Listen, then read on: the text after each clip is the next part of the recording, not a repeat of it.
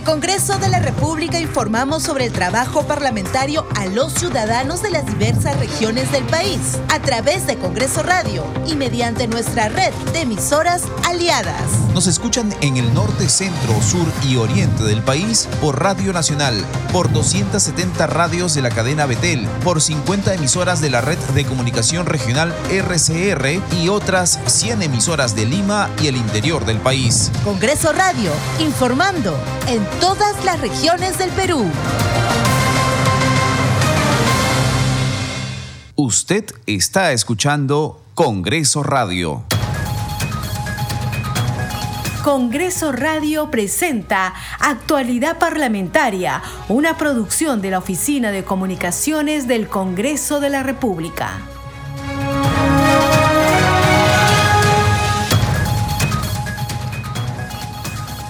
¿Cómo están? Bienvenidos a su programa Actualidad Parlamentaria. Les saluda Carlos Alvarado y estos son los titulares.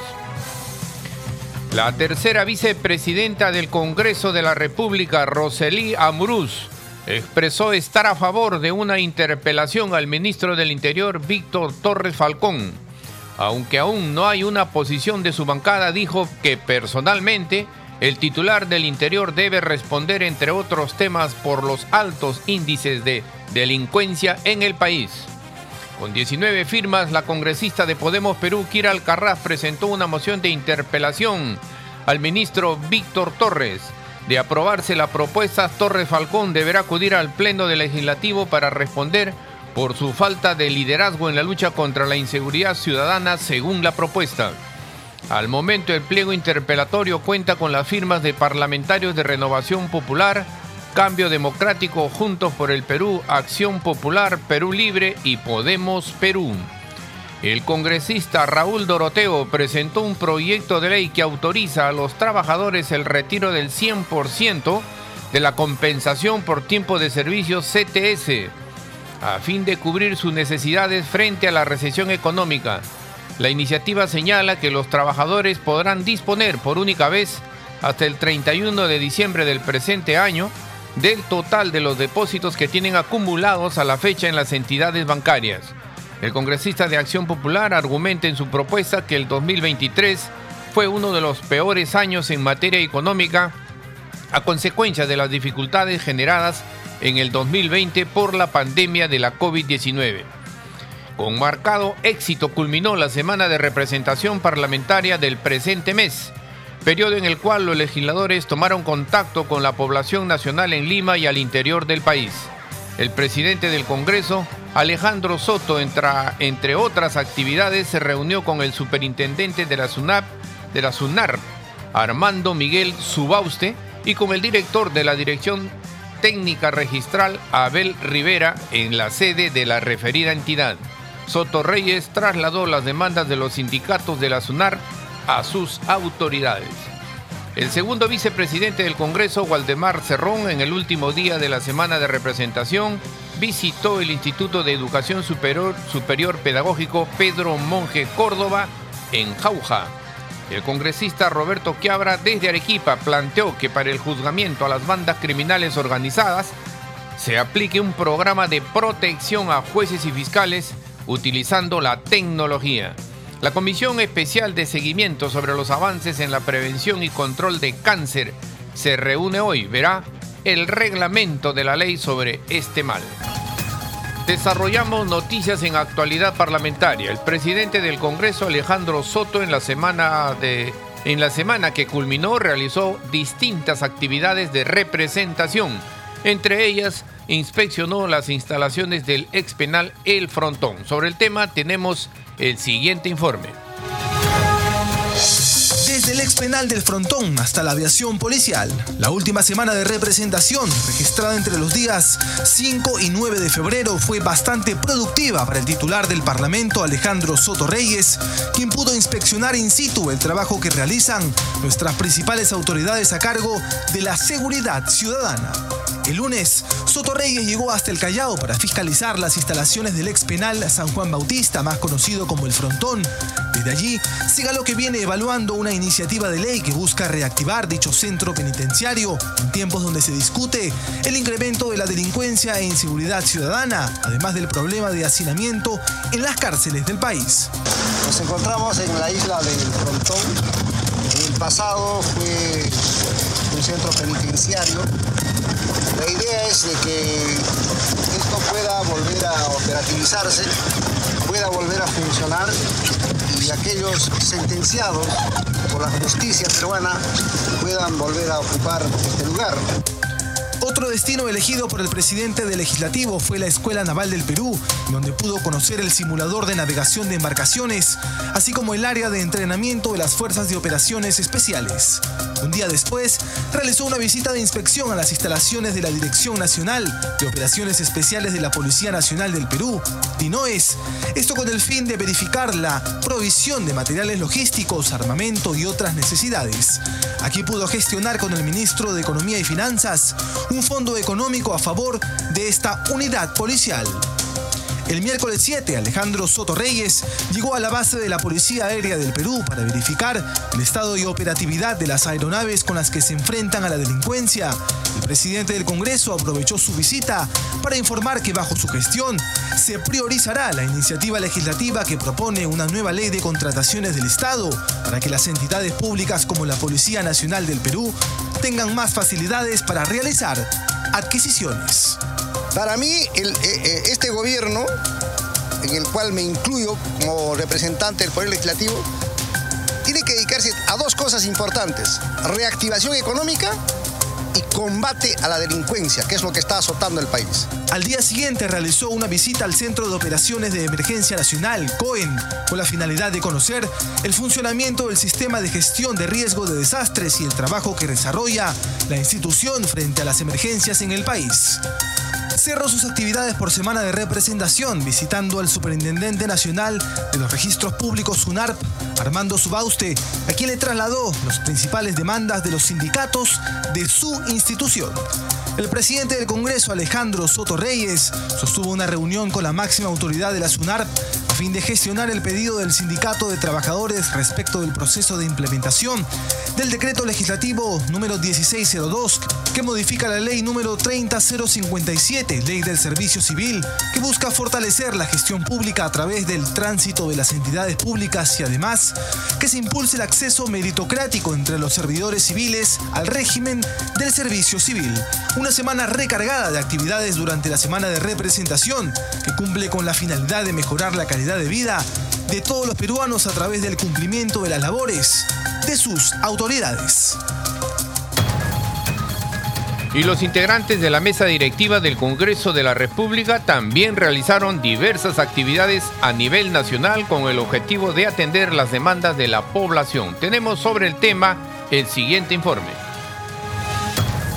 Los integrantes de la mesa directiva del Congreso también tuvieron una larga agenda de actividades por su semana de representación. El primer vicepresidente del Parlamento, Arturo Alegría, sostuvo reuniones en Lima para tratar la problemática de conectividad de la región San Martín. Además, abordó junto al alcalde de Cuñumbuqui la necesidad de contar con un puente en el distrito de Cuñumbuqui sobre el río Mayo. También tuvo una reunión con la ministra de Vivienda a fin de brindar soluciones técnicas a los alcaldes y avanzar en obras y proyectos necesarios en la región de San Martín. Alegría participó de una feria dirigida a jóvenes para brindar oportunidades de trabajo, reuniendo en Plaza Bolívar a decenas de instituciones y empresas que dieron información a la población educativa.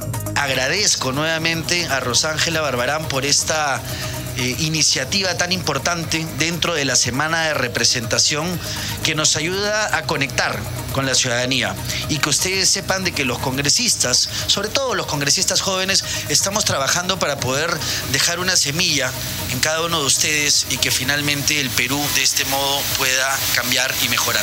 El segundo vicepresidente del Congreso, Valdemar Cerrón, participó en la ceremonia por los 149 años de capitalización de la provincia de Carabaya, Puno, oportunidad en la que fue distinguido con las llaves de la ciudad y en agradecimiento a su iniciativa legislativa para la creación de la Universidad de Carabaya También anunció la presentación de un proyecto de ley para que el Ministerio de Economía tenga oficinas descentralizadas en cada región del Perú. Asimismo, presidió la presentación del proyecto de ley número 6987, ley que declara de interés nacional y necesidad pública la expansión urbana integral con viviendas autosostenibles del Bicentenario en Ancón, un proyecto que promueve erradicar el tráfico de terrenos y de viviendas, así como el crecimiento desordenado de sus ciudades. Cerrón Rojas también aprovechó para hacer una visita de inspección a la institución educativa San Agustín en la región Junín. Y la tercera vicepresidenta del Congreso, Roselia Muruz, visitó tres colegios en Lima Norte para constatar su deplorable estado antes del inicio del año escolar 2024, donde ha solicitado la presencia de la titular del Ministerio de Educación, Miriam Ponce, ante la Comisión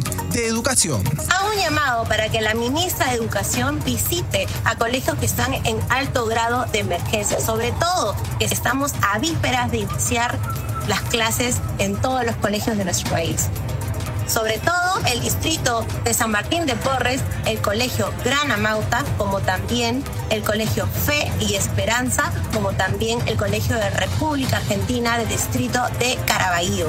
Amuruz Dulanto también presentó un proyecto de ley para fortalecer las unidades de flagrancia delictiva. Fueron las principales actividades de los vicepresidentes del Congreso durante la semana de representación. Seguimos desarrollando noticias en actualidad parlamentaria. La tercera vicepresidente del Congreso, Rosalía Muruz, se mostró a favor de interpelar al ministro del Interior, Víctor Torres Falcón. Debe responder por los altos índices de la delincuencia, señaló. Escuchemos. Es una iniciativa que la verdad como bancada eh, la estamos analizando, pero de manera personal yo estoy de acuerdo en que se cumpla nuestro control político y hacer que venga y dé las explicaciones, porque la verdad acá tenemos al alcalde de Rima, que no me dejar mentir, el aumento ¿no? de inseguridad en realidad al nivel nacional es bastante crítico y hasta el momento no vemos resultados en las propuestas del Ejecutivo en el sector del interior. A esta hora presentamos la agenda de trabajo de hoy lunes en el Congreso de la, República, a cargo de nuestro colega Edgar Gamarra. Adelante. Gracias Carlos por el pase. Vamos con la agenda del Congreso. Se tiene un foro Hablemos de Cuidados que viene organizando la congresista Flor Pablo Medina. Va a ser en el edificio Juan Santos Atahualpa, Auditorio Alberto Andrade Carmona. Y más adelante se tiene la mesa de trabajo, implementación de la ley 31 33 36, Ley General del Cáncer y la adecuación de su reglamento, Decreto Supremo 004-2022-SA organiza la Comisión Especial Multipartidaria de Seguimiento, Coordinación y Monitoreo, además de fiscalización sobre los avances de los resultados en la prevención y control del cáncer. Va a ser en el edificio Pito Raúl Aya de la Torre. Por otra parte, la mesa de trabajo multisectorial para coordinar viabilidad de la transferencia presupuestal en favor de la municipalidad de Palpa la viene organizando el congresista Jorge Martí Corena Mendoza. Va a ser en la sala Marta Gildebrand Treviño del edificio Víctor Raúl allá de la Torre.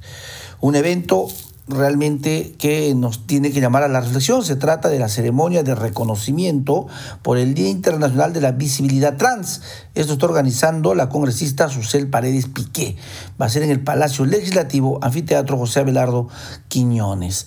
Y en esta semana hemos estado justamente con la... Eh, actividad del encendido de luces por el Día Mundial contra el Cáncer y se va a continuar con esto mismo, esto eh, a las 6 de la tarde. Esto es por el momento la agenda del Congreso. Adelante, Carlos. La agenda de trabajo entonces a cargo de nuestro colega Edgar Gamarra. Agenda de trabajo en el Congreso de la República. Seguimos desarrollando noticias en actualidad parlamentaria. La presidenta de la Comisión de la Mujer, Milagro Jauregui de Aguayo, evaluó la situación de la lucha por la defensa de la vida en nuestro país. Fue en una mesa de trabajo con representantes de diferentes instituciones. Escuchemos. La mesa de trabajo del día de hoy tiene como finalidad evaluar la situación de la lucha por la defensa de la vida en nuestro país y plantear propuestas viables que podemos trabajar en conjunto para luchar contra las propuestas que se orientan contra la vida y la familia. Quisiera comenzar dándome una licencia para comentarles un hecho de suma importancia pues he recibido en mi calidad de presidenta de la Comisión de Mujer y Familia una comunicación de la Fiscalía Mayor del Congreso de la República que nos traslada el oficio número d 000174 2024 jus de la Procuraduría Pública Especializada Supranacional del Ministerio de Justicia sobre el caso Camila. En dicho oficio se nos presenta una propuesta para dar cumplimiento a las recomendaciones del Comité de Derechos del Niño de Naciones Unidas respecto al caso Camila, representada, representada por la ONG Frontex. En el documento que se encuentra en sus carpetas, la ONG aludida presenta ante la Procuraduría supranacional una propuesta para dar cumplimiento a las recomendaciones de, del dictamen de caso, del caso Camila versus Perú. Este caso, que ha servido de plataforma mediática para que recomiende a nuestro país, entre otras cosas, la despenalización del aborto en los supuestos eh, embarazos de menores de edad, modificar la guía del aborto terapéutico para permitir el aborto en caso de violación de menores, para capacitar, capacitar a personas de salud, Poder Judicial y Fiscalía en interpretación favorable sobre el aborto terapéutico, proporcionar educación sexual integral a los estudiantes e información sobre métodos anticonceptivos y otros. Evidentemente, hemos enviado un oficio oponiéndonos a todas estas propuestas presentadas por la ONG Bronces. Y los invito a hacer lo mismo para en conjunto lograr estas recomendaciones que se implementen. Como es sabido, en el año 2023 se han producido casos emblemáticos de abortos terapéuticos que no están referidos a la afectación permanente de la salud física de la madre por el contrario, están referidos a la presunta afectación mental de la progenitora. En función de ello, mi despacho ha solicitado información tanto al Ministerio de Salud y a todas las direcciones regionales de salud para que nos informen sobre la cantidad de casos de abortos terapéuticos practicados en nuestro país en los últimos cinco años. A estas alturas estoy en la capacidad de informar que en el interior de nuestro país, en los últimos cinco años, se han producido 37 abortos terapéuticos. Sin embargo, el dato más preocupante ocurre en el Instituto Nacional Materno Perinatal de Lima, es el hospital en el cual en los últimos cinco años se han realizado casi 500 abortos terapéuticos. Esta situación sin duda preocupa.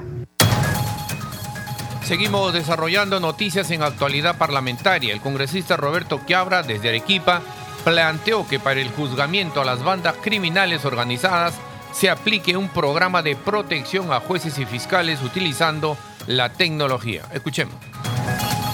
Se ha señalado y para mí mal expresado este tema de los jueces y fiscales. Yo soy partidario de un programa de protección de jueces y fiscales. Lo que era antes en los jueces y este es diferente. ¿Sabe por qué? Porque todos nos quejamos. La policía hace su trabajo inteligencia, captura las bandas y todos dicen, sí, pues para 48 horas están libres. Entonces, ¿qué decimos? Lo que pasa es que los jueces son corruptos, lo que pasa es que los jueces no saben aplicar la justicia. No, los jueces no están enjuiciando, denunciando y castigando a ladrones de celulares, a bandas bandas, internacionales, y ese juez ese, no tiene familia, lo amenazan de muerte a un coronel de la policía, no lo amenazan de muerte a un fiscal y a un juez. Entonces, hoy día aplicando la tecnología, para esos casos de crimen organizado, donde tiene usted a un juez que tiene que dictar sentencia con estas bandas transnacionales, usted le aplica la tecnología, le da un número de serie y aplica con toda tranquilidad la justicia. ¿Sabe qué? Estamos en una inseguridad violenta y queremos combatirla suavemente los peruanos tibios, las gallinitas. No, no hagas eso. No, todo suavecito. O sea, más nos preocupa los delincuentes que la víctima. Entonces, yo creo que es momento en que el gobierno, porque en crisis quien tiene el poder es el que está gobernando. Es tiempo que la presidente asuma su responsabilidad, convoca al Consejo de Defensa Nacional y le dice a los militares y a los policías cuál es la situación, qué debemos hacer y ella decide. Ahora, si la situación es tan grave, de una vez declaremos estado de emergencia, Comando Conjunto asume la responsabilidad a nivel nacional, se crea un comando de frente interno dentro de un Estado Mayor, conjuntamente la policía con, con las Fuerzas Armadas, unidad de dirección, se evita la duplicidad de fuerzas, se comparte inteligencia y comenzamos a combatir con todo. No lo dejemos crecer. Estamos ante un enemigo no común. El crimen organizado, minería ilegal y narcotráfico no es un problema de banditas, es un problema muy grave, mucha violencia, mucha muerte. Si no, preguntemos nosotros a todos los ciudadanos de todo el país. Este es un problema nacional. No se soluciona con que dos alcaldes pidan emergencia o un gobernador pide estado de emergencia, porque todas las regiones están igual. Una estrategia particular para cada región con todas nuestras fuerzas y con todo el apoyo a los fiscales, a los jueces, policías y militares. Seguimos desarrollando noticias en actualidad parlamentaria. La Comisión de Fiscalización realizó una sesión extraordinaria descentralizada en la región Cusco. Se abordó la problemática de las obras paralizadas y el proceso de tercerización para la venta de entradas a Machu Picchu. Tenemos los detalles en el siguiente informe. La Comisión de Fiscalización y Contraloría que preside el congresista Wilson Quispe realizó su octava sesión extraordinaria descentralizada en el departamento de Cusco, donde abordó la problemática de las obras paralizadas a nivel nacional y el proceso de tercerización para la venta de entradas al santuario histórico de Machu Picchu. Finalmente, hemos escuchado que ha habido un contrato, una adenda totalmente irregular, según las versiones de los hermanos que han asistido. Asimismo, han habido una serie de denuncias, este sistema Hoinus, que lamentablemente pareciera que no va a servir a la población. Nos han demostrado con un video, con algunas imágenes, el cual lo vamos a tener que corroborar, contrastar y pedir información al Ministerio de Cultura. En tanto, los congresistas Katy Ugarte Mamani y Guido Bellido Ugarte solicitaron acciones inmediatas a fin de conocer a los responsables de la paralización de la actividad turística en Machu Picchu, además de dotar de mayor presupuesto a la Dirección Desconcentrada de Cultura, Cusco, a fin de actualizar el software e implementar un mecanismo de seguridad que les permita continuar con la venta de entradas a la ciudadela Inca. Lo que se está pidiendo y le he propuesto a la ministra que se tenga que implementar el software que ya tiene una plataforma digital el Ministerio de Cultura. No es difícil eso. No estamos, estamos en, el siglo XXI donde la tecnología es una necesidad. Entonces no podemos ser ciegos frente a una realidad de la cual se le ha propuesto, pero hemos sido oídos sordos a la ministra. Entonces yo creo que eh, esto va a traer consecuencias a la región, pérdidas económicas al erario nacional, porque el único ingreso y muy bueno que tenemos a nivel regional es el turismo. En la sesión, el presidente de la comisión, Quispe Mamani, expresó su incomodidad ante la inasistencia de manera presencial de la ministra de Cultura, Leslie Urtiaga, quien había sido convocada y además por las acciones que se vienen promoviendo desde su sector. Es una falta de respeto, indudablemente, sabiendo que hay un problema serio acá en la región del Cusco. Nosotros lo hemos citado con anticipación y lo que no realmente no nos ha convencido o realmente es una mentira, una falacia de parte del señor ministro indicar de que, bueno, ella se le ha privado su derecho de, expresión, es totalmente falso. Nos ha respondido muy tarde con un oficio de 6 de, este mes, faltando un día y medio, dos días para esta sesión. Eso es totalmente incorrecto. Previamente, el Contralor General de la República, Nelson Schack, se presentó ante la comisión y brindó un informe respecto a las obras públicas paralizadas en el país. Al respecto detalló que Cusco es la región con más obras paralizadas a nivel nacional, seguida de Puno y Cajamarca. El año pasado o el año 2021 yo tenía entendido que habían 280 y tantas obras paralizadas, pero ahora hay 346. Esto me indigna porque eh, al trabajo que están realizando yo pienso que debería incluso bajar, pero se siguen aumentando. Entonces aquí hay un problema y ese problema se tiene que dar inmediata solución articulando las fuerzas, tanto el Ejecutivo, el Legislativo, Contraloría, el Gobierno Regional, Local, poder ya pues dejar de votar el dinero así en obras paralizadas. El Cusco no se merece esto. Culminada la sesión extraordinaria, se dio inicio a la cuarta audiencia pública descentralizada, en la que participaron el teniente alcalde del distrito de Machu Picchu, el gobernador regional, entre otros. Cabe señalar que en la última parte de la audiencia, el presidente de la Comisión de Fiscalización y Contraloría le otorgó el uso de la palabra a la ministra de Cultura, quien solicitó participar de manera virtual. Seguimos desarrollando noticias en actualidad parlamentaria. La congresista Patricia Juárez realizó un merecido reconocimiento a las juntas vecinales por su contribución a la seguridad ciudadana. Los detalles en el siguiente informe. En una emotiva ceremonia realizada en el auditorio Alberto Andrade Carmona, la congresista Patricia Juárez Gallegos reconoció la importante labor de las juntas vecinales de San Juan del Urigancho, Breña, San Juan de Miraflores, El Agustino, entre otros. La congresista Patricia Juárez destacó el papel en la sociedad de las juntas vecinales que existen desde 1997 Asimismo, resaltó la labor de este grupo vecinal, más aún en estos tiempos en que la inseguridad ciudadana se ha convertido en el principal problema de nuestro país y de Latinoamérica, desplazando incluso desde el año 2011 al desempleo.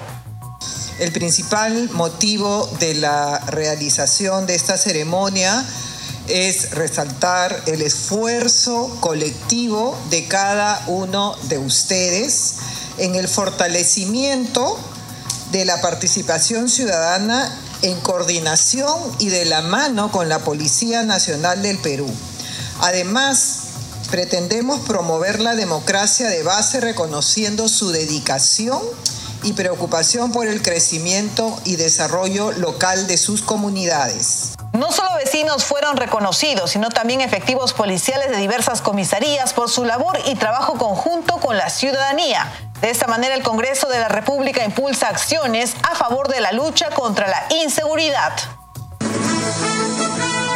Este programa se escucha en las regiones del país gracias a las siguientes emisoras. Radio Inca Tropical de Abancaya Purímac, Cinética Radio de Ayacucho, Radio TV Shalom Plus de Tingo María, Radio Las Vegas de Mollendo Arequipa, Radio Star de Mollendo Arequipa, Radio Madre de Dios de Puerto Maldonado, Radio Amazónica de Satipo en Junín, Radio TV Perú de Juliaca Puno, Radio Amistad de Lambayeque, Radio El Pueblo de Ayacucho, Radio Satel Perú de Lampa en Puno, Radio La Voz del Valle de Aplao en Arequipa, Radio Líder de La Unión en Piura, Radio Victoria de Ocros de Huamanga, Ayacucho. Estos son los titulares de cierre.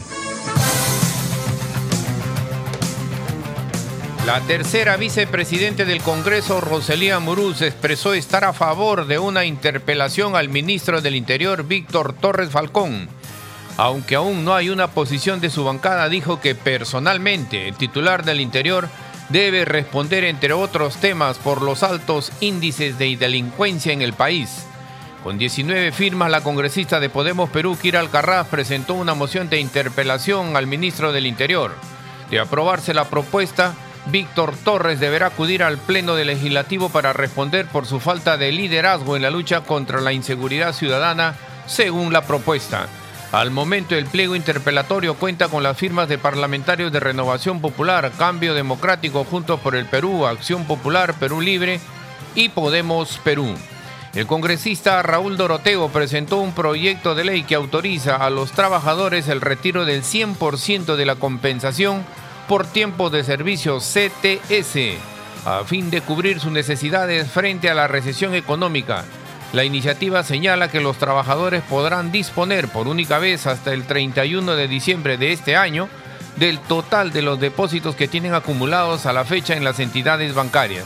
El congresista de Acción Popular argumenta que en su propuesta que el 2023 fue uno de los peores años en materia económica consecuencia de las dificultades generadas en el 2020 por la pandemia de la COVID-19. Con marcado éxito culminó la semana de representación parlamentaria del presente mes, periodo en el cual los legisladores tomaron contacto con la población nacional en Lima y al interior del país. El presidente del Congreso, Alejandro Soto, entre otras actividades, se reunió con el superintendente de la SUNAR, Armando Miguel Subauste, y con el director de la Dirección Técnica Registral, Abel Rivera, en la sede de la referida entidad. Soto Reyes trasladó las demandas de los sindicatos de la SUNAR a sus autoridades. El segundo vicepresidente del Congreso, Waldemar Cerrón, en el último día de la semana de representación, visitó el Instituto de Educación Superior Pedagógico Pedro Monje Córdoba en Jauja, Junín. El congresista Roberto Quiabra desde Arequipa planteó que para el juzgamiento a las bandas criminales organizadas se aplique un programa de protección a jueces y fiscales utilizando la tecnología. La Comisión Especial de Seguimiento sobre los Avances en la Prevención y Control del Cáncer se reúne hoy. Verá el reglamento de la ley sobre este mal. Hasta aquí las noticias en actualidad parlamentaria. En los controles nos acompañó Eduardo Esquén.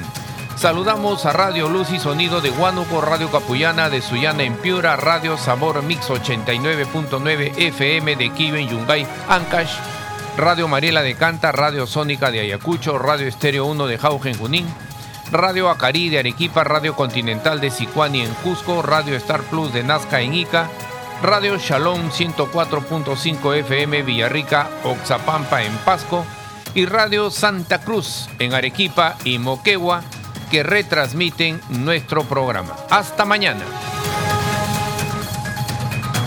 Congreso Radio presentó Actualidad Parlamentaria, una producción de la Oficina de Comunicaciones del Congreso de la República.